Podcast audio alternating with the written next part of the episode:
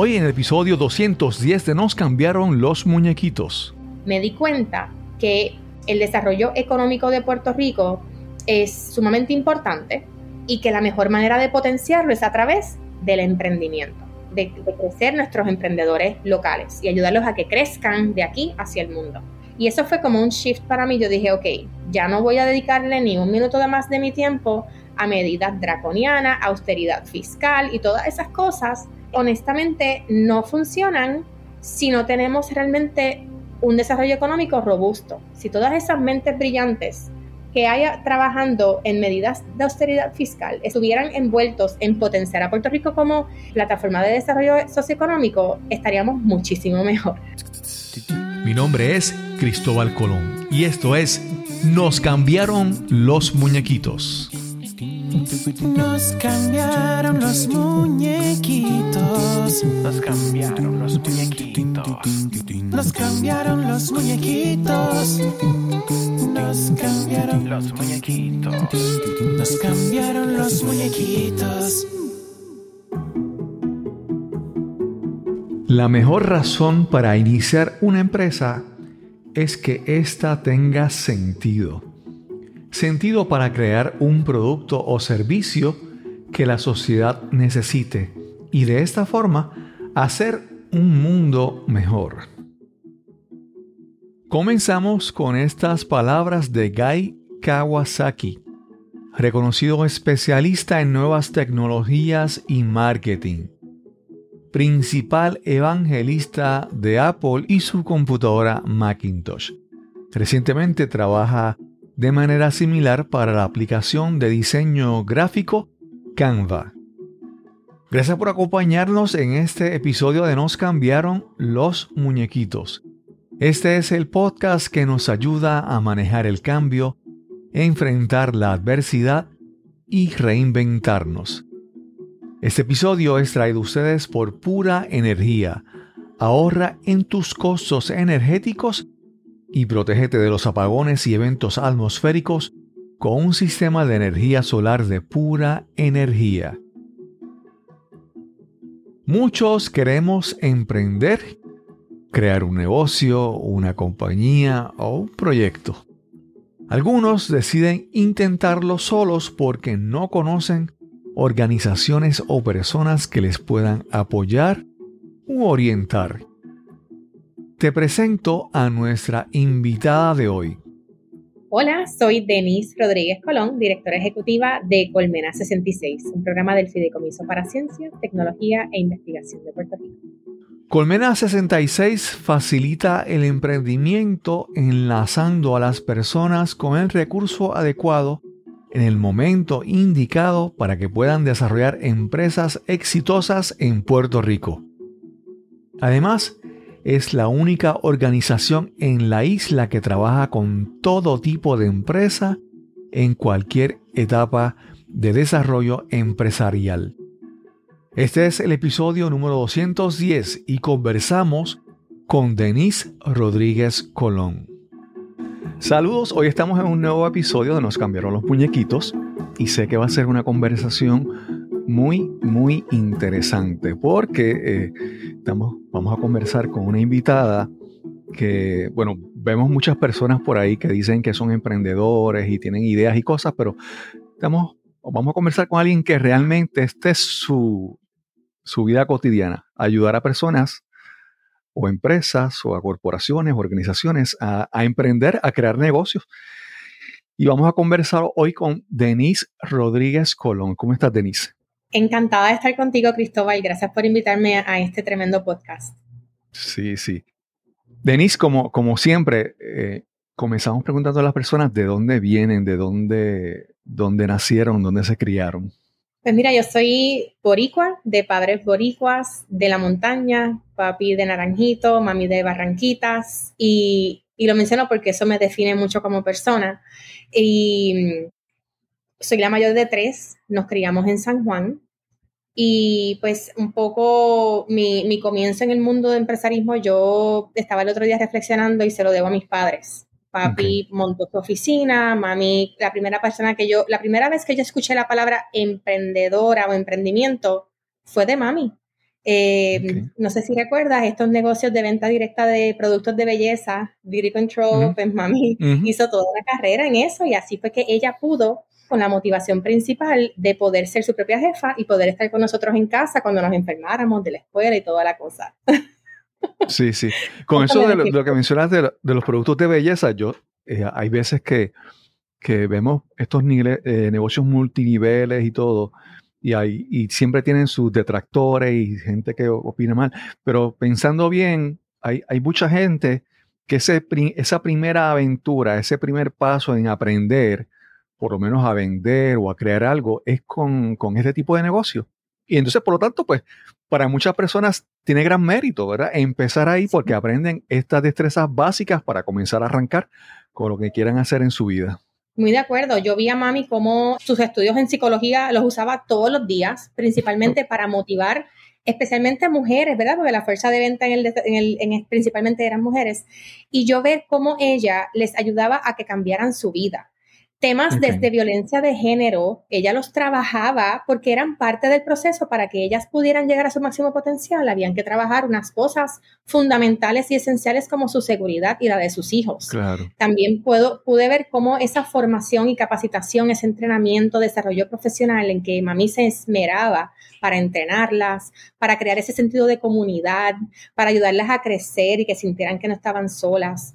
Son cosas que yo en ese momento de niña no hacía la conexión, pero ahora que veo, haciendo lo que yo hago, puedo, Ujú. re- le- puedo em, relacionar y conectar quién yo soy hoy y lo que hago con yo ver ese, esa pasión y ese compromiso que mami tenía en ese momento. Ok. Denise, ¿y qué estudiaste? ¿Qué decidiste estudiar más adelante en tu vida? Pues yo estudié en la UPI, en Río Piedra, soy jerezana. Ok. Eh, estudié finanzas y mercadeo.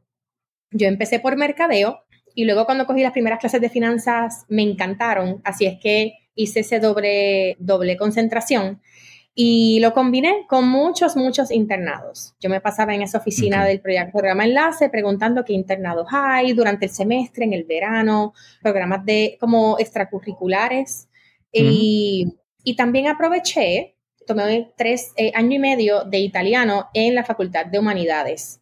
Tomé Ok. clases de literatura y un poco traté de combinar mi formación para que fuese un poquito más holística.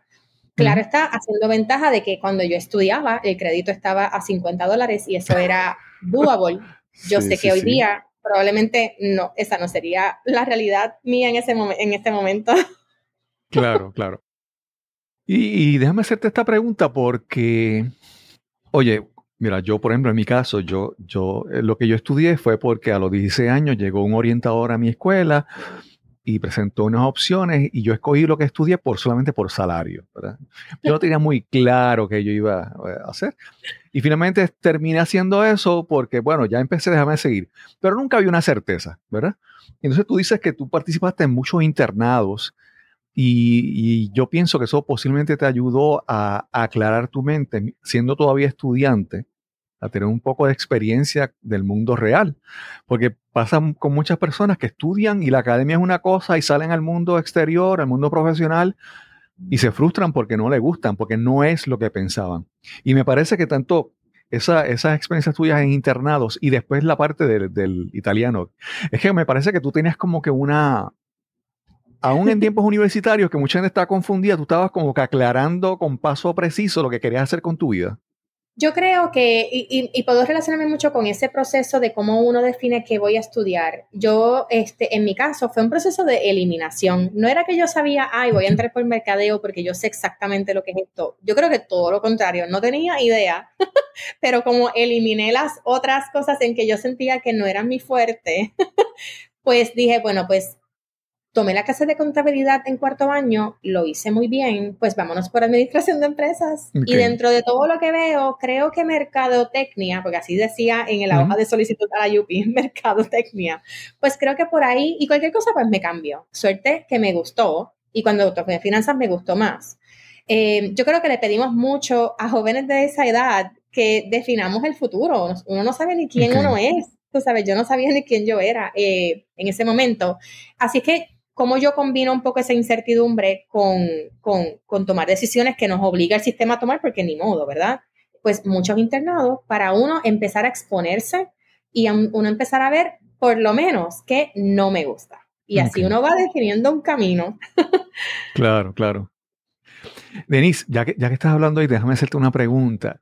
Y es que esto es aquí como que tratando de, de analizar tu mente, tu forma de pensar. Yo, yo veo muchas personas que en estos tiempos, y esto vamos a hablar más adelante en el tema, la parte de ser emprendedor, empresario, influencer, la gente dice, no, no, yo, yo lo que necesito aprender es cómo ganar dinero y cómo manejar mi dinero. Y vemos muchas personas diciendo que, que en el sistema educativo, escuela superior, escuela intermedia, no aprendieron nada, las cosas importantes no lo aprendieron, porque aprender, lo importante es cómo operar con el dinero y cómo ganar dinero y, el hustling y toda esa cosa, ¿verdad? Y, yo a veces pienso que sí, obviamente, se puede, se puede mejorar todo eso y aprender más de todas esas cosas que son prácticas, pero yo pienso que la manera en que nosotros aprovechamos la, por ejemplo, con yo te dijiste que estudiaste italiano, yo recuerdo eh, haber tomado clases de francés en la, en la universidad. Entonces, eso te da como que la, qué sé yo, las clases de literatura, las clases de idioma, las clases de humanidades, te dan, te empiezan a tener una, una mentalidad como que más universal y no tanto pensar en el dinero. Entonces, yo creo que sí tenemos que aprender todas estas destrezas que son eh, dinero, contabilidad, manejar todas estas cosas y hacer negocios, pero también hay que hacer, cuidar todo lo demás para ser, yo creo que como un, si vas a ser emprendedor, un emprendedor como que más redondeado, más, más, más completo. No sé cómo tú lo ves.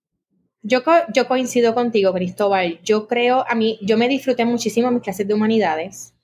Eh, yo creo que no, yo, yo siento que si uno sale de, lo, de la formación educa- educativa sabiendo cómo pensar críticamente, pues tiene gran parte del camino eh, recorrido.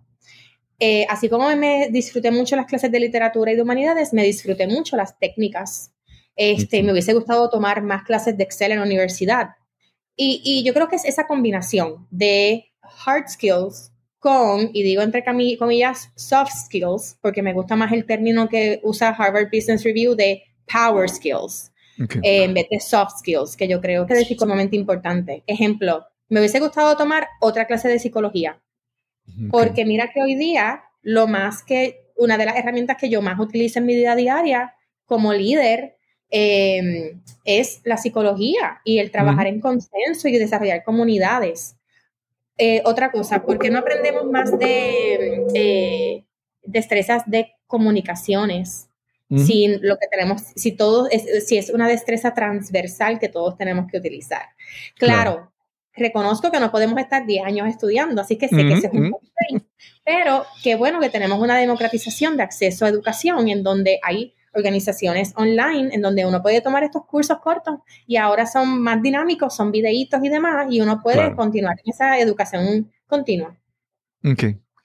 Denise, y tratando de ¿verdad? continuar en la parte cronológica de tu vida, ¿verdad? Haznos un resumen de, de tu camino profesional hasta llegar a, a Colmena 66, ¿verdad? Porque ve- veo que eres joven, ¿verdad? Pero s- Gracias, ¿Cómo? gracias. ¿cómo, cómo es esa trayectoria desde que te gradúas, entras al mundo profesional y antes de llegar a Colmena 66? Pues mi último internado antes de graduarme de la UP fue en, en Goldman Sachs, en Nueva York. Ok. Y terminando el verano, me ofrecen una oferta a tiempo completo para que cuando me graduara, el siguiente año, ya yo comenzara a trabajar con ellos ese próximo verano. Así es que, es, pues, cuando me gradué, eh, cuan- cuando, yo fir- firmé con ellos, me graduaba ese diciembre, pero lo que hice fue que dije, ok, bueno, pues si, si, mi, si ya tengo trabajo y el trabajo empieza el- en julio del año que viene y no es algo que yo puedo adelantar porque es un programa formal donde hay un entrenamiento para la clase que empieza, etcétera. Bueno, pues mejor me gradúo en mayo, tengo estos chavitos ahorrados del internado que porque tra- como trabajé mucho y no jangueé, los tengo guardados, pues déjame hacer un intercambio en Italia. Y Ok. entonces, como la UP tiene estos acuerdos con otras universidades, tú pagas el crédito de la UP y. Torre Norte, que sabemos lo económica que era, porque creo que ya cerró. eh, y allá, cuando tú llegas a Italia, te tienen pago la universidad y te tienen pago el, el hospedaje. Así que con eso terminé mi, mi semestre, me gradué y comienzo a trabajar en Goldman Sachs en la ciudad de Nueva York en la división de Investment Banking. Ok. Y ahí empiezo a trabajar con el área de salud. trabajando con hospitales que son non-for-profit. Y ahí estuve dos años y luego de eso me di cuenta que quería regresar a Puerto Rico, eh, que la vida de investment banking de 100 horas a la semana no era la vida que yo quería continuar teniendo, pero que ese aprendizaje, del cual estoy muy agradecida y probablemente lo haría otra vez, porque pues fue bien, bien enriquecedor, pues quería traerlo a Puerto Rico para ver cómo yo podía ayudar. En, en ese momento se estaba, todavía no estábamos en, en default, que eso ocurrió en el 2014, ¿verdad? Yo estaba, ya estamos hablando del 2009. Así que regreso a Puerto Rico en el 2009 y empiezo a trabajar en el Banco Gubernamental de Fomento. Ahí me voy entonces, brinco al sector, al servicio público, y ahí empiezo a trabajar con el tema de la crisis fiscal, medidas de manejo de, la crisis fiscal de las agencias públicas y de las corporaciones públicas sabemos lo que pasó, al final del día igual nos fuimos en bancarrota, pero, eh, y seguimos en esta crisis fiscal que no termina, pero igual me da sentido, sentido de satisfacción de que eh, me dio la oportunidad de yo regresar a Puerto Rico y, sentir que, estaba trabajando, ¿verdad?, para, para algo para el bien común. En ese momento me doy cuenta que si bien me encanta poder trabajar en algo con propósito, entiéndase que, que, tenga un impacto en la población, para mí el gobierno va muy lento, para mi gusto. A mí me gusta que las cosas pasen. Entonces ahí veo cómo empiezo a conocer el tercer sector y veo cómo en los non-profits hay una mentalidad de sector privado, pero una, y, una agilidad de sector privado, pero un impacto a la población, ¿verdad? Es con propósito. Así es que de ahí doy el brinco a, Foundation for Puerto Rico, cuando estaba comenzando, eh, tipo 2014, y ahí entonces tuve la oportunidad de desarrollar programas desde cero. Ahí, por ejemplo, pues tuve la oportunidad de trabajar con San Francisco para traer Kiva a Puerto Rico. Trabajamos una iniciativa junto con el Departamento del Estado para atraer estudiantes de otros países a que escogieran nuestras universidades para estudiar desde aquí. Creamos un programa de internado para que los estudiantes decidieran quedarse en Puerto Rico. Cosas, eh, proyectos, programas así de innovación social que son que, que, que, fueron para mí, mirando ahora y reflexionando, fue como comenzar, como emprender, ¿verdad? Emprendimiento social y hacer startups, pero claro, cobijada bajo una organización.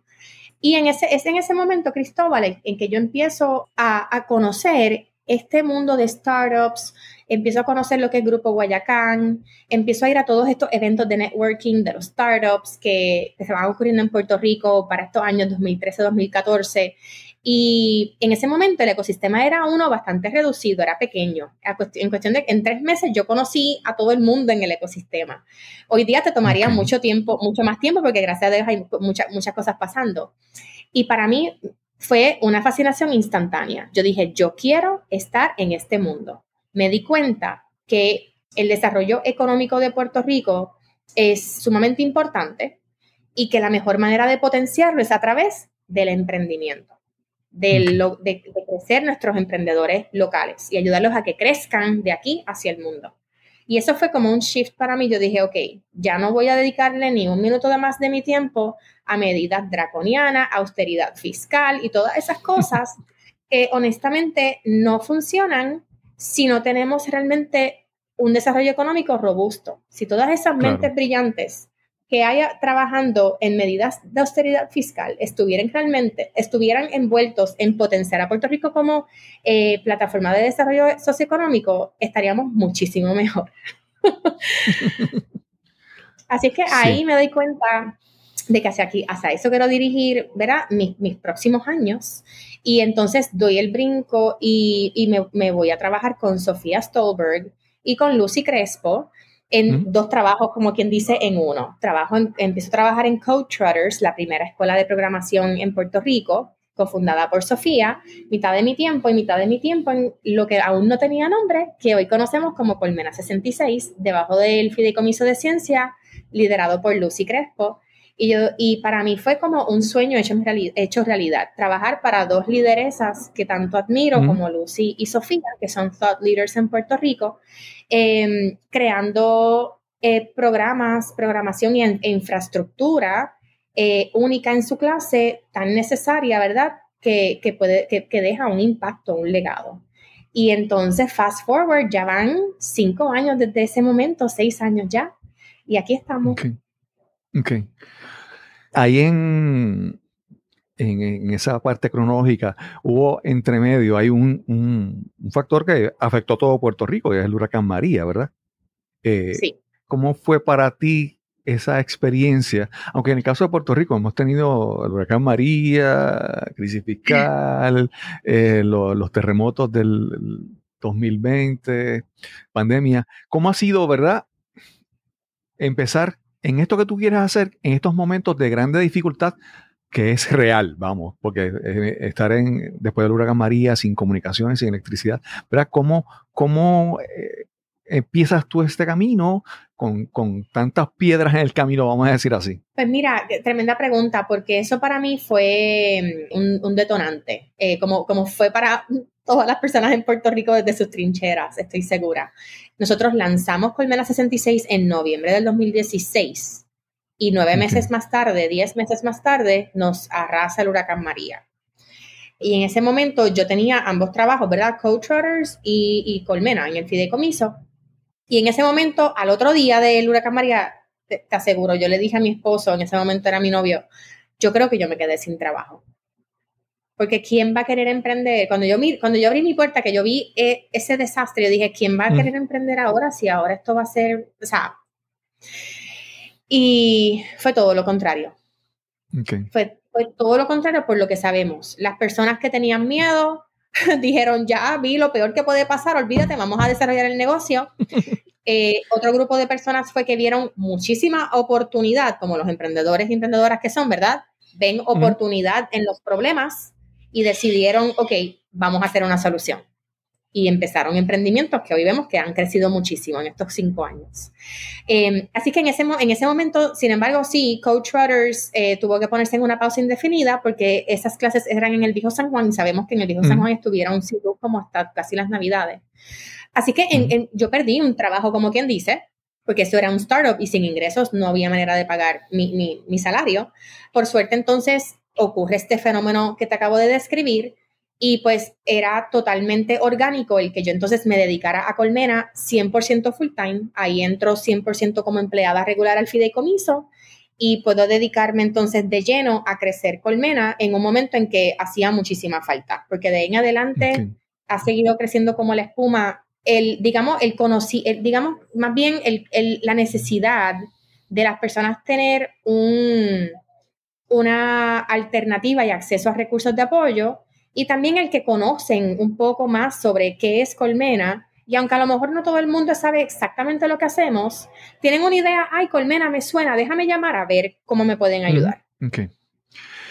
Yo, con relación al, al huracán María, para mí yo siempre digo que es como que el gran, fue el gran nivelador, vamos a decir así, el leveler, ¿verdad? Que todos, algunos tenían como que habían empezado la carrera, estaban un poquito más adelantados, pero de repente todos como que regresaron, vamos a regresar al punto de partida a, empezar. Y yo creo que a muchas personas, en mi caso, el huracán, el podcast, surge después del, del huracán como que, o sea, tengo que hacer algo y, después en el 2018, pues, dijeron, no, ya voy a hacer el podcast. Así que yo creo que eso, ¿verdad? Pues es un gran, una gran, un evento importante en la historia de Puerto Rico. Y ya hablando más en detalle sobre Colmena, ¿se, se enfocan más en algún tipo de sector eh, económico o de empre- empresarismo o es general? ¿Cómo, cómo lo describe? Tremenda pregunta. Pues mira, somos la única organización en Puerto Rico que servimos a todo tipo de negocio, todo tipo de emprendimiento, en toda industria y en toda la isla. Nosotros, nuestro, nuestro trabajo es precisamente ser esa, ese integrador del ecosistema, servir a todo el que necesita algún tipo de recurso, conectándolos con el recurso de apoyo empresarial adecuado en el momento indicado.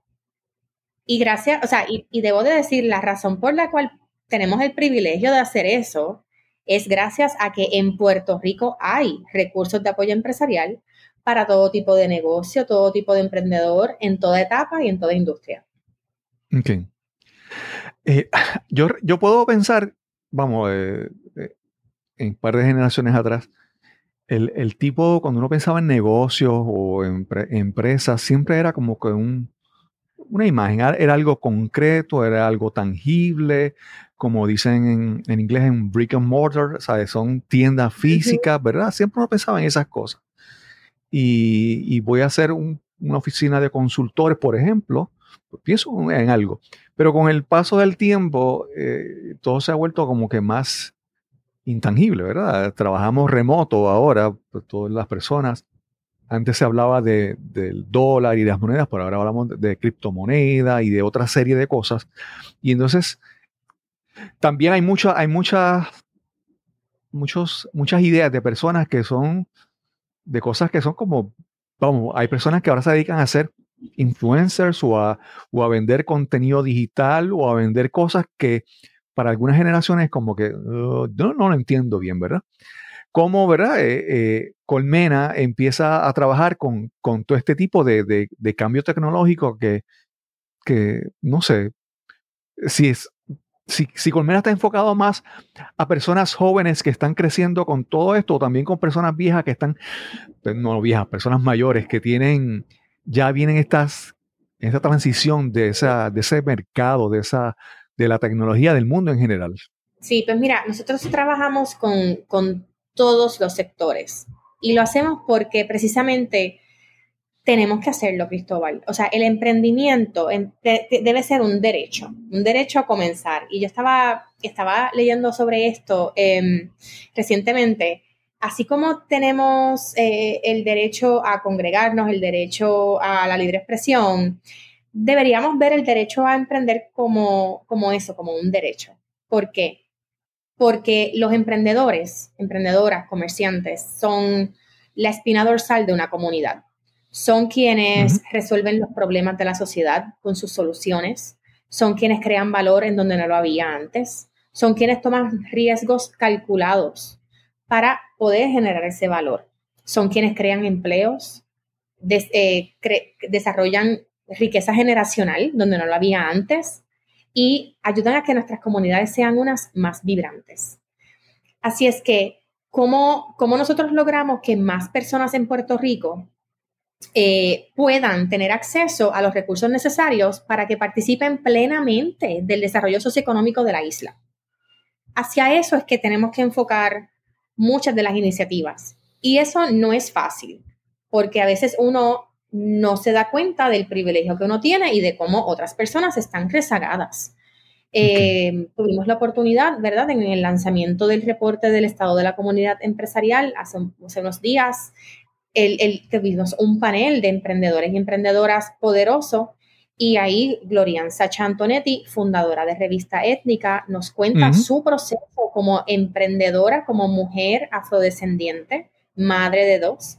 Y uno, y, y yo todavía yo escucho los comentarios de la audiencia de esa reflexión y co- como que me he quedado pensando en Sacha, me he quedado pensando, qué bueno que nos dejó saber las cosas que uno no se, no se, no se imagina. Y yo creo que, que, que, que eso es importante porque no, no porque sea, no solo porque es lo correcto, sino porque también es lo mejor para el desarrollo socioeconómico de Puerto Rico, el que todo el mundo tenga acceso a participar plenamente de nuestra economía, de nuestra, Claro. en, en nuestras comunidades. Y hacia eso van nuestro, nuestros esfuerzos de inclusión, equidad, diversidad. Hacemos una pausa y regresamos inmediatamente a nuestra conversación con Denise Rodríguez. Al momento de publicar este episodio estamos en plena temporada de huracanes aquí en Puerto Rico. Y somos muchos los que tenemos malos recuerdos del huracán María en el 2017. ¿Recuerdas cuánto tiempo estuviste sin servicio eléctrico después del huracán? O más fácil aún, ¿puedes recordar el último apagón que tuviste en tu hogar o en tu trabajo? Posiblemente hace unos días, tal vez ayer. ¿Quién sabe si hoy mismo tuviste una interrupción del servicio eléctrico? Pero ¿sabes qué? No tiene que ser así. Al menos puedes evitar que los apagones afecten tu productividad, te causen pérdidas o te roben la paz y la tranquilidad en tu hogar. Con un sistema de energía solar de pura energía, protege su hogar ante cualquier disturbio atmosférico. Los sistemas instalados por Pura Energía están diseñados para soportar vientos de hasta 170 millas por hora. Y más importante aún, estás protegido de los constantes apagones que son la realidad de estos días. Lo mejor de todo, un sistema solar de pura energía se paga solo, logrando reducir el costo de tu factura eléctrica a 4 dólares mensuales el primer año y 0 dólares en años posteriores. Te invito a que visites el sitio web puraenergiapr.com para que te orientes. También puedes llamar al 787-646-9654. Te repito, 787-646-9654. Recuerda mencionar que escuchaste esta promoción de Cristóbal Colón en Nos cambiaron los muñequitos. Y ya estamos de vuelta a nuestra conversación con Denise Rodríguez. Sí, sí estuve, estuve en esa actividad y, cuando empezaste a hablar del tema pensé exactamente en las palabras de, ella, de la panelista que mencionaste, de la revista étnica.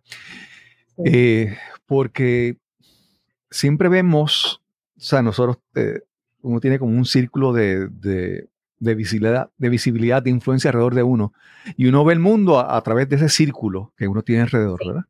Para algunas personas es más amplio, para otros más, más estrecho. Eh, y, a veces analizamos a las demás personas a base de nuestras perspectivas. Y ella cuando habló de, que ella quisiera ayudar a otras personas, pero ella no ve las cosas, por ejemplo, reunirnos en San Juan o reunirnos en, en, este eh, eh, salón de conferencia que, que, intimida a las personas, ¿verdad? O incluso cuando yo sí empiezo a hablar en el podcast y empiezo a hablar muy, muy fino y muy, ¿verdad? Estoy como que desconectándome de la gente. Entonces, en el caso de ella, pues fue muy interesante de cómo eh, reconocer esas diferencias o esas cosas que, que pueden parecer sencillas, pero para algunas personas no son sencillas, son fuertes. Y superar eso, pues, y si queremos ayudar y si queremos eh, fomentar que las personas decidan emprender, pues hay como que ver esas barreras, aun cuando no parezcan lógicas, pero buscar entonces eliminarlas para que las personas puedan sentirse cómodos en iniciar el proceso. Así mismo es. Muy de acuerdo. Sí. Eh, Denise, mira, en esa misma presentación hubo una, una obviamente presentaron, era, era el, la presentación del reporte del estado del empresarismo, el estado de la comunidad empresarial en Puerto Rico, para lo leí bien. Y presentaron muchas estadísticas y todo, pero eh, hubo una, una transparencia, una imagen que me llamó mucho la atención, porque es como el resumen, ¿verdad? Porque eh, pues las estadísticas uno puede ver de cómo está la situación en, en, general, pero, pero individualmente, cómo yo ¿verdad? veo empezar este proceso. Y, y, y hubo esta transparencia que hablaba sobre fomentar una cultura empresarial fuerte, ¿verdad? Y había cuatro puntos que, que me llamaron la atención y el primero de, ellos era realidad en el emprendimiento, ¿verdad? Porque me da la impresión de que hay muchas personas que tienen ideas, ¿verdad? Y tienen una, una en su mente, yo tengo este negocio, que esto lo voy a hacer y esto, ¿verdad? Voy a arrancar. Y yo creo que ese primer paso de las personas en general es definir, tratar de entender si lo que realmente yo pienso que tengo en mi mente es real, si es factible, si es posible, ¿verdad? Y no sé si pudiéramos comenzar a hablar sobre, sobre eso, ¿verdad? Ese, ese primer paso de, descubrir que lo que yo quiero hacer es, es posible, es real, es probable. Sí, pues mira, gracias por hacer alusión a, a esa lámina porque es muy importante y para beneficio de la audiencia nos referimos a la parte final del reporte en donde hicimos un análisis de las brechas, es decir, esas áreas en donde los emprendedores se nos pueden caer en su, en su camino empresarial, ¿verdad? Y, esas, y unas recomendaciones de cómo, como, como comunidad de apoyo, es ayudar mejor a los emprendedores y emprendedoras a que echen hacia adelante. Y, y, una de ellas es lo que menciona Cristóbal, ¿verdad? Este, promover una cultura empresarial fuerte que, incluye el, tema de la realidad en el emprendimiento y estoy de acuerdo contigo, Cristóbal, yo creo que no debemos, eh, yo, yo, soy la primera que digo que todo el mundo debería tener acceso a los recursos para que puedan emprender, que esto es un derecho, pero también igual, igual de fervientemente digo que emprender no es para todo el mundo. Eh, y, es importante que lo reconozcamos. Eh, y que no lo glamoricemos, porque es muchísimo trabajo, es un gran riesgo. No todo el mundo puede bregar con el estrés de que tengo que pagar nómina el viernes y si no hago, y, y en mis manos están que 20 familias se queden sin el pan. O sea, no todo el mundo puede bregar con eso y lo entiendo. Eh, así es que eh, ese debe ser el primer reality check de, toda persona que desea incursionar en esto. También, claro está, tenemos otras opciones. Hay muchísimas personas que son cuentapropistas y pues no necesariamente todo el mundo tiene que tener una empresa con empleados en crecimiento. Hay diferentes tipos de emprendedores y como dijimos ahorita, todas las apoyamos y todos los debemos apoyar porque todos son importantes eh, para el desarrollo de Puerto Rico. Claro, claro. Sí, ¿no? Y, mira, y en, en, esta, qué sé yo, este nuevo mundo que vivimos, por ejemplo, hay personas que, que crean contenido digital y crean cosas y crean productos. Y hay otros que no crean nada, que simplemente lo que hacen es eh, promocionar lo que aquel hace. ¿verdad? Eh, se, se, ve mucho de personas que hacen, hacen para dar un ejemplo, hacer un canal de YouTube o una página web que simplemente es, digamos, hacer reviews de, productos que salen, ¿verdad? Entonces yo no, yo no creo, yo no creo nada, yo simplemente promuevo lo que otras personas y la, el, también el, mundo del, mercadeo, el, el, social, las redes sociales y el mercadeo digital. Hay, hay veces, hay, hay, hay como que múltiples oportunidades para, para hacer, aun cuando uno puede decir, ay, yo quiero, yo quisiera hacer un negocio, pero yo no tengo ni siquiera un producto en mi mente, ¿verdad? O algo que yo quisiera.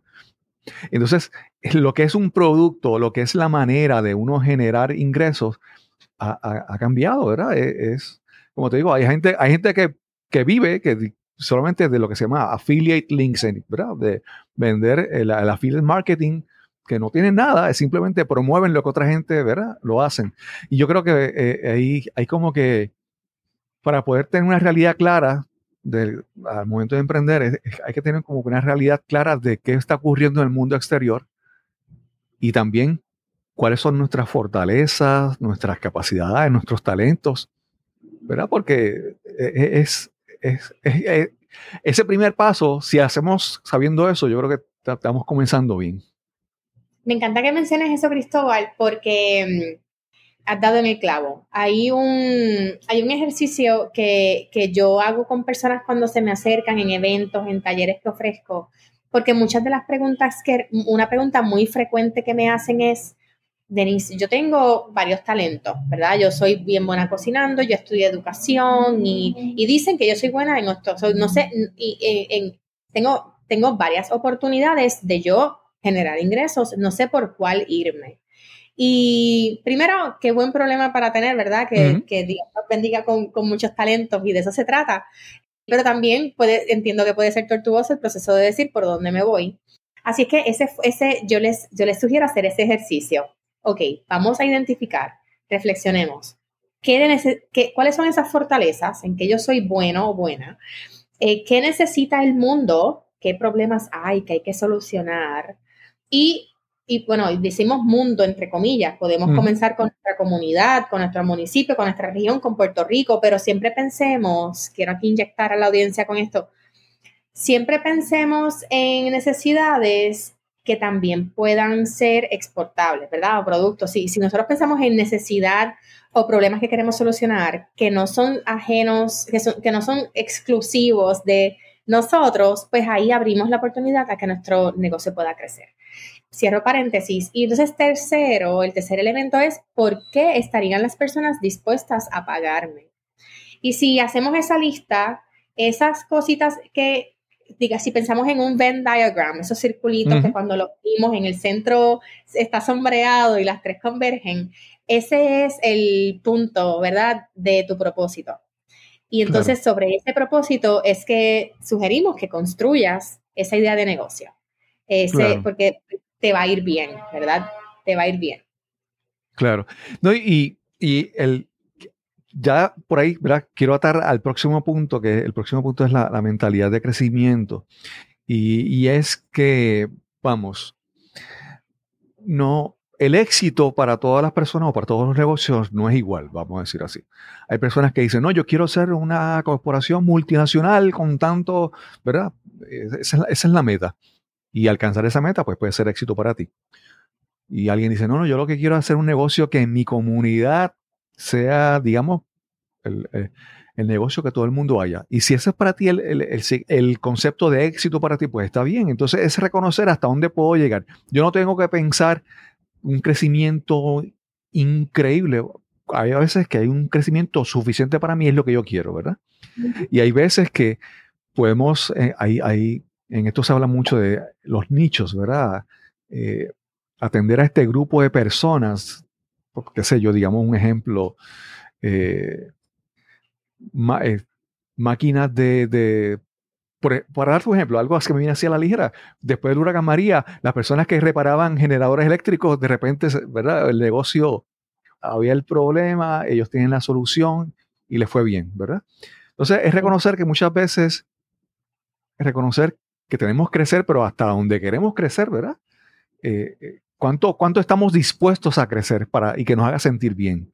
No sé cómo, cómo lo ves. Sí, precisamente me, me, me, hace, me hace recordar que eh, en el primer Boricua Emprende Fest que hicimos en Colmena fue en respuesta al huracán María y fue en marzo del 2019, sí.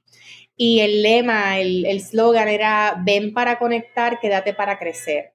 Y okay. era todo alrededor de crecimiento. Y desde el saque definimos crecimiento como que cada cual le da su definición. Y uh -huh. eso está bien. Eh, y eso está, y eso es hermoso, ¿verdad? Por eso mismo, para algunas personas, para, para mejor para mí, hacer mi negocio es la manera en que yo le doy una educación a mis hijos y me retiro con dignidad. Exacto. Para otros puede ser encontrar la cura del cáncer y salvar vidas y llevar una innovación de un laboratorio a la, al mercado. Y todo eso es importante apoyarlo. Y cuando claro. mencionaste ahorita de adultos mayores y demás, tenemos, eh, eh, para mí eso es bien importante y quiero tocar ahí un poquito porque en Puerto Rico tenemos una población que, que eh, consistentemente va a ir envejeciendo y es importante el que nosotros les seamos inclusivos en el tema de emprendimiento para que ellos también tengan acceso a los recursos necesarios para, para emprender. Por muchísimas razones.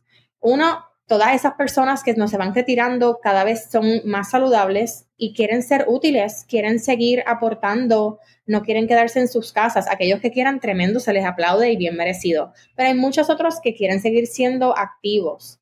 Y a eso, esos muy bien pueden tomar esa expertise que desarrollaron por 60 años y, y convertirla en un negocio. Y tenemos claro. que ayudarlos en eso. Igualmente, hay mucha oportunidad para personas eh, que, desean tal vez incursionar en una industria distinta, pero llevando sus destrezas trans, transversalmente.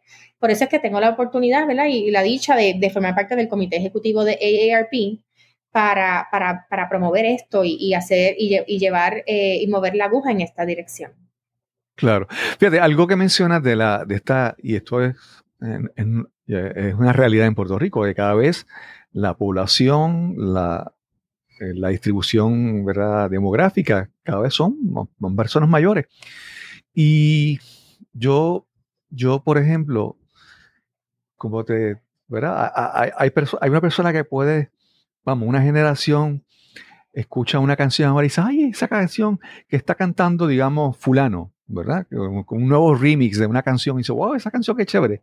Y tú dices, no, pero esa canción es otra canción de los 80, ¿verdad? Eh, eh, a veces es esta generación que ya, que tiene más, más, más, tiempo vivido, tiene, ha visto más cambios en la vida, ha visto, pues nacieron cuando el teléfono era una rueda y no había internet, ha, ha, han podido ver los cambios y, y, han podido ver ventajas y desventajas de cada cosa y, y han vivido tantas cosas y permiten tener otra perspectiva de, ¿verdad? De, de, de, la vida. Porque a veces, a veces, a veces, yo lo sé, a veces me parece que a veces queremos muchas veces resolver algo y dice, no, no, para resolver algo, ok, yo lo que voy a hacer es que voy a crear una base de datos donde yo voy a entrar todas las personas y voy a crear un app para que esté en un servidor que esté disponible el 99% del tiempo y, y, tú, y, alguien puede decir, exagerando, puede ser, sí, pero si eso lo resuelves con poner a alguien en un semáforo a repartir una hoja suelta.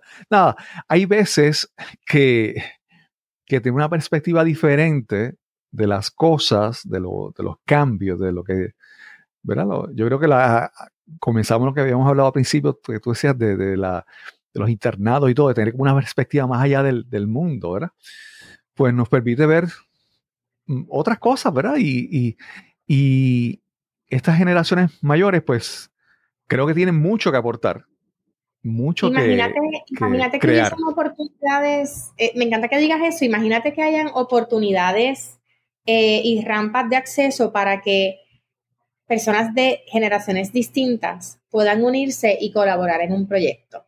Que se convierta después en un negocio donde son socios. Buenísimo. Y qué enriquecedor sería ese proceso en donde el joven se enriquezca del conocimiento del adulto mayor y el adulto mayor de todas esas tendencias emergentes que el joven domina porque son nativos en esas tecnologías. Claro, claro. Una gran oportunidad. Fíjate, sí, sí. Eh, hay algo también que, a veces, especialmente las generaciones mayores, es que a veces no conocemos el, el alcance de la tecnología o de las redes sociales o de las comunicaciones, ¿verdad?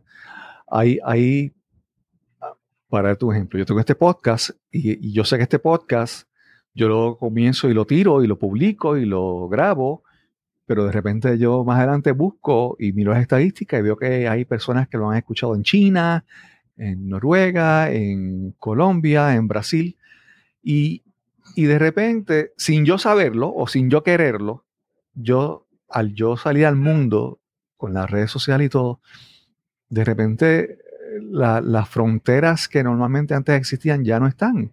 Y ya yo puedo fácilmente conseguir un, cliente si soy consultor o, trabajo eh, dando mentoría o coaching, por ejemplo.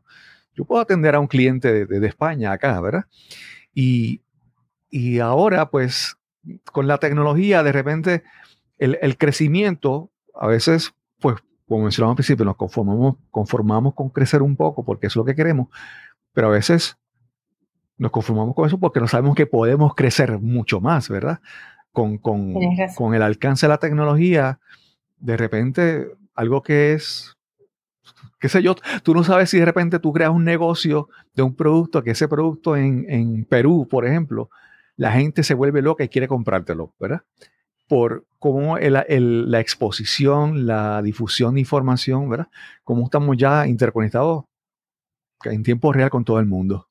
Sí, y yo creo que la pandemia aceleró esa tendencia. Y está aquí para quedarse. Yo creo que, eso es algo de las cosas positivas de la pandemia, que es esa, esa, se disminuyó esa barrera para que personas pudiesen emprender con un fácil acceso o con un acceso más fácil y con menos, digamos, como que emprender con, con menos, con internet, tu laptop, en tu casa, y listo. Puedes eh, ofrecer tu producto o servicio alrededor del mundo gracias al e-commerce. Y yo creo que, que, que, eso está para quedarse. Y eh, para mí es importante entonces que el, el sistema también se atempere a eso. y, que, y que entonces, ejemplo, los permisos de domiciliarios, pues todavía no hay un permiso que es enfocado en que sea para e-commerce. Es como un injerto entre un permiso domiciliario y demás. Entonces, ¿Cómo logramos que si la pandemia aceleró algo, los actores, ¿verdad?, que tienen que tomar decisiones para que el sistema también se atempere a esos cambios, lo hagamos lo más ágilmente posible. Claro, claro. Ya, ya, que mencionaste eso, ¿verdad? Y esto, nuevamente, tú lo contestas como tú, como si quieres o, como te parezca mejor, pero también hay, hay una percepción general, vamos a decir así, ¿verdad?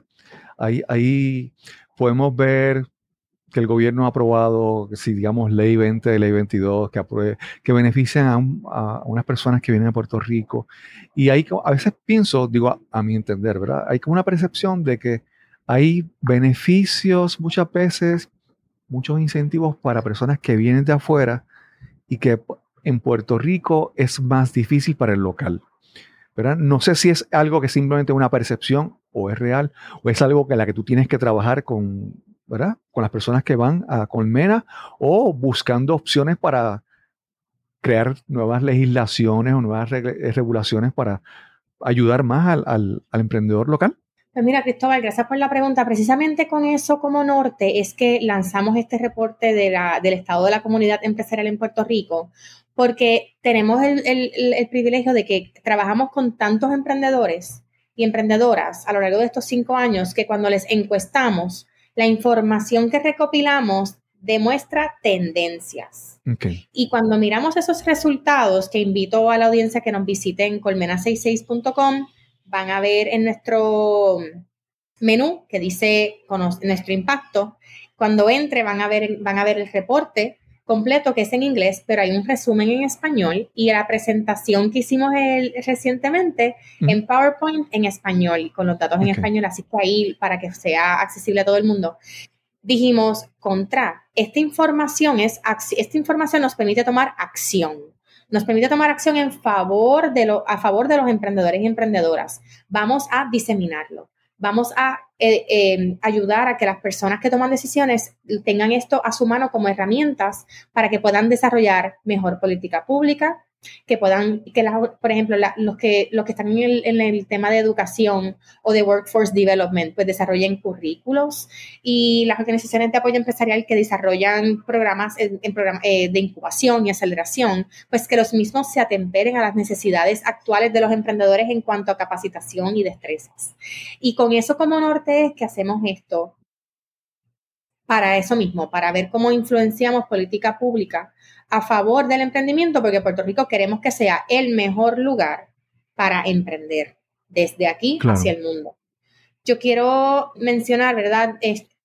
ahora es ley 60, pero la ley 20, que es la de exportación de servicios, esa la saco un poquito del, del, del meollo porque esa sí es buena. Esa, esa es la que permite a los boricuas o, personas, ¿verdad?, en Puerto Rico exportar nuestros servicios por, a cambio de una exención contributiva. Y esa es accesible a todo el mundo. Y yo quiero aprovechar e invitar, si usted vende servicios, analice si esto es algo que usted quiere explorar, porque es un beneficio accesible a nosotros. Okay. Denise, ¿qué, qué hay a, a, corto plazo y a largo plazo? ¿Qué, ¿Dónde tiene Colmena 66 puesto sus miras? ¿Hay algún proyecto que estén desarrollando que, ¿verdad? Que, es lo que les interesa desarrollar? ¿Qué hay en el futuro para Colmena 66? Sí, pues mira, tan próximo como en diciembre, el 6 de diciembre de este año, estaremos haciendo, llevando a cabo la cuarta edición del Boricua Emprende Fest. No sé si conoces el Boricua Emprende Fest, Cristóbal, que es el evento de capacitación y celebración empresarial más grande accesible e inclusivo de Puerto Rico. En el 2019 lo hicimos, como mencioné ahorita, en respuesta al huracán Irma María, como un experimento. Pensamos que era algo de un año, como para jumpstart la economía luego de ese desastre. Llegaron 1.100 personas, se fue sold out. Por poco los bomberos me cierran el centro de convenciones porque tenía personas sentadas en el piso en, las, en los talleres. Eh, con una sed de aprendizaje y ellos nos, y mira, y las personas dijeron, esto tiene que ocurrir todos los años. Así es que hasta el momento hemos tenido la dicha de poder llevarlo a cabo, este sería nuestro cuarto año, y, y, solamente sería la segunda vez que lo hacemos presencial, porque en el 2020 nos fuimos virtual, y en el 2021 nuevamente, y ahora nos volvemos presencial en el centro de convenciones el 6 de diciembre. Esa agenda de talleres es todo un día de 8 a 6 y media eh, de 8 a 5, luego es un cóctel de networking, pero quédense hasta el final, de una agenda de capacitación empresarial, plenarias, luego talleres concurrentes en donde usted, tipo Montessori, usted gravita a aquel track o laboratorio, le llamamos, del tema que usted necesita. Hay un laboratorio sobre innovación, uno sobre em, eh, industrias emergentes, hay uno sobre agricultura, hay otro track que es sobre acceso a capital, otro sobre industrias creativas, y otro sobre el tema de, eh, el desarrollo de alimentos, el manufactura de alimentos. Así es que bien rico. Y lo que más que me gusta de este evento, Cristóbal, es que esa agenda no es que nosotros la hacemos en un cuarto cerrado y nos inventamos cuáles van a ser las sesiones y los speakers, no, no, no. Esto es algo que tomamos estos datos del reporte, vemos las necesidades de la población Basado en eso, entonces, hacemos un llamado a la red de apoyo empresarial, que son sobre 250 organizaciones y programas que eh, ofrecen algún tipo de asistencia técnica o mentoría o aceleración, incubación de emprendedores. Y les decimos, ok, vamos entre todos a codiseñar esta agenda. Y es de abajo hacia arriba, codiseñado con las organizaciones. Cada uno organiza una de las sesiones y la montan. Súper, súper. Y ese, y ese... voy, a, mencionar esto y con esto cierro paréntesis. No te preocupes. Mi visión para el Borico Emprende Fest es que se convierta en un evento totalmente gratis. Al momento tenemos que cobrar algo de la taquilla por el tema del almuerzo, que sabemos que no es tan económico en el centro de convenciones, pero mi visión, y ojalá eso me pase ya, que ya se pueda lograr para este año, es que sea 100% gratis, para que sea accesible a las personas, especialmente las que tienen que viajar de la isla, coger peaje, gasolina, el parking y todo, y puedan entonces que eso no sea una razón por la cual no llegan. ¿Cómo logramos eso? Con auspiciadores. Así es que personas que estén interesadas en desarrollo económico a través del emprendimiento y haciéndolo equitativo e inclusivo, esta es el mejor, la mejor manera de que la población se beneficie. Súper, súper. ¿Y desde cuándo estará abierto ya la registración para, para ese evento? Todavía, todavía, pero pendientes porque lo vamos a estar abriendo, em, creo que para principios de octubre, por lo menos dos meses antes lo vamos a estar abriendo, lo vamos a estar anunciando a través de nuestras redes y nuestro boletín. Así que si no lo han hecho, suscríbanse a nuestro boletín en Colmena, en el website colmena66.com, en el menú donde dice boletín, se pueden suscribir para que sean los primeros en enterarse. Súper, súper. Denise, gracias por esta, por esta conversación. Yo espero que muchas personas lo escuchen y, se hayan aclarado algunas de sus dudas y entiendan que eh, Colmena está ahí para, ayudarles. Que, se acerquen y pregunten y llamen y busquen información. Cristóbal, yo te quiero agradecer a ti porque en una comunidad de apoyo hay, hay, varios elementos que son importantes para que las personas echen hacia adelante. Y uno de esos elementos es cultura que mencionamos ahorita. Y uno de los actores y actoras dentro de ese eje de cultura son los medios, tradicionales, no tradicionales y digitales. Y tú, con tu podcast y este esfuerzo que haces, eres, eh, eres clave en que esto se esté llevando a cabo en Puerto Rico, porque difundes esta información, especialmente para nosotros los non-profits, eh, tiene un valor incalculable, así que gracias. Y, lo haces accesible a más personas. Sí, no, y, y, el asunto yo creo es que, mira, a veces las personas pueden pensar, eh, piensan en la televisión o en, lo, o en la radio, en los medios de comunicación tradicionales, que a veces son un poco más difíciles o más corporativos y, y difíciles de conseguir acceso. Pero, mira, hay, hay el montón de podcasts, montón de programas de contenido digital que las personas simplemente con, mira, acercarte y preguntar, mira, ¿puedo hablar contigo, tener una conversación en el podcast? Y yo sé que hay muchos podcasters y muchas personas que están dispuestos a, tener conversaciones. Y, si tú piensas, mira, los otros días tuve, tuve una experiencia con un muchacho que se llama José Santos él, es ingeniero y ahora es tiene una compañía de control de plagas. Y yo decía, control de plagas. Y, como que. Y él, simplemente un día me, escribió y me dijo. Y me presentó. Y yo dije, oye, vamos a entrevistar, vamos a conversar. Y tuvimos una conversación, ¿verdad? es atreverse a, como dice en inglés, reach out, buscar, preguntar, porque todas las oportunidades en el mundo, casi todas es eh, tú buscas una oportunidad, pero también hay personas que están buscando dar la oportunidad a otras personas, así que simplemente pregunta, comunícate, habla, llama y vas a conseguir las oportunidades. Qué bueno que dices eso, Cristóbal, porque yo creo que, eso es bien importante y quiero hacer hincapié y, motivar aún más a la audiencia con eso que tú dices. Yo, digo la palabra bien coloquial, hay que ser presentado, hay que ser presentado. y, eso, y es porque en mi proceso eso ha hecho toda la diferencia cuando venimos de familias que no son las, las acaudaladas, el capital social lo es todo. Es, Y, pues, yo soy ¿verdad? Producto de que, de que he podido hacer conexiones con personas y, y pues tengo un capital social, gracias a Dios, muy, muy rico. Y es eso, preguntar. Igualmente, a mí me encanta que me pidan una, mira, una mentoría o vamos a hacer una consulta, vamos a tomarnos un café. Y hay veces que a lo mejor, aunque esté ocupada, digo, no, pero para la próxima semana, o sea que no es un no, es un simplemente como que no, no se dejen, no se amedrenten por eso.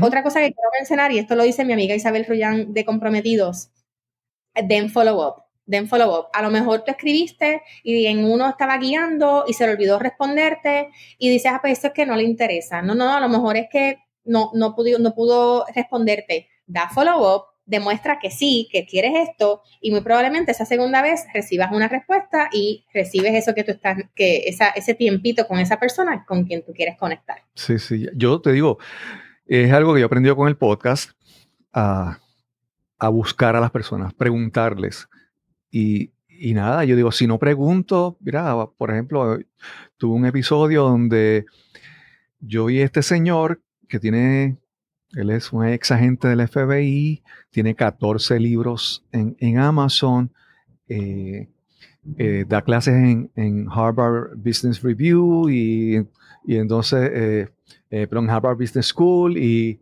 está en todos lados. Y yo dije, voy a escribirle y le escribí, me contestó. No se puede tener una conversación con, con Joe Navarro y fue pues, ese es un ejemplo. Él me dijo, yo no puedo hacer el video contigo porque tengo eh, un contrato de exclusividad con, no recuerdo ahora, una compañía de, multimedia en Estados Unidos. Pero el podcast sí lo puedo hacer contigo. Y, y de eso se trata, ¿verdad? Hay muchas, a veces uno piensa que muchas personas lo, que son egoístas y no quieren compartir lo aprendido. Y tú te vas a dar cuenta de que muchas personas que tú piensas que son exitosas, personas que tú admiras, están dispuestos a compartir lo que han aprendido. Simplemente. Por eso es que han llegado donde han llegado. Sí, sí.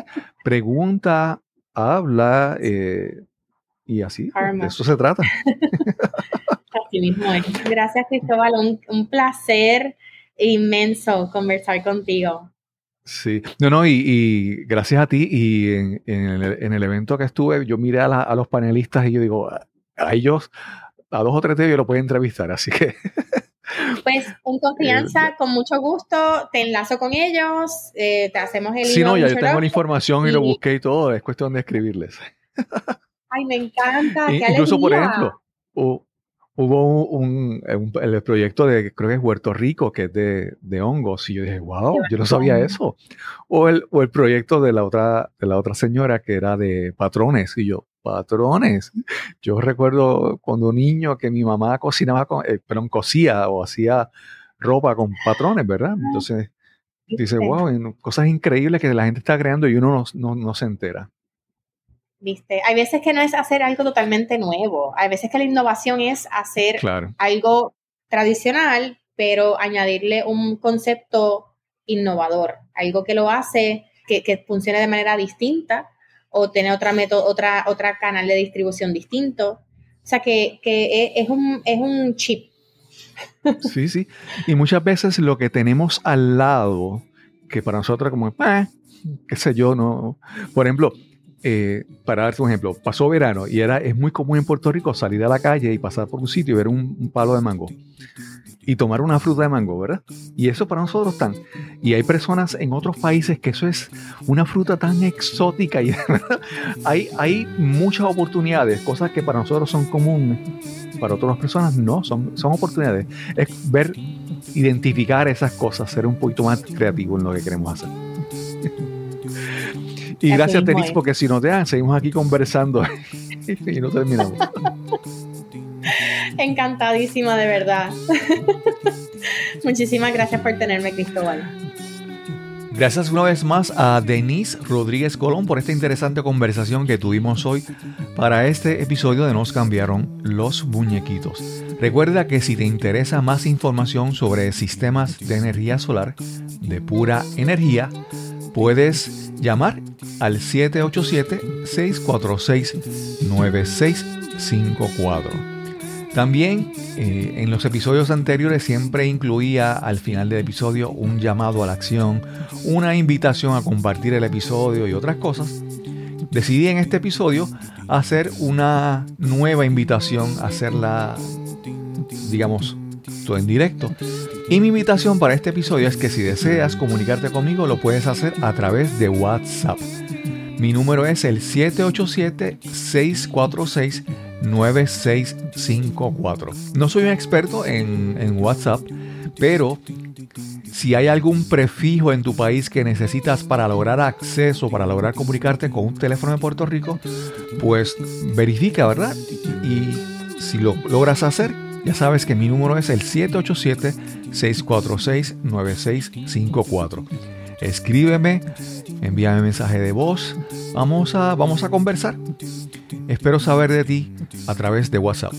Y sin más que añadir, nos encontraremos entonces en el próximo episodio de Nos cambiaron los muñequitos. Hasta la próxima.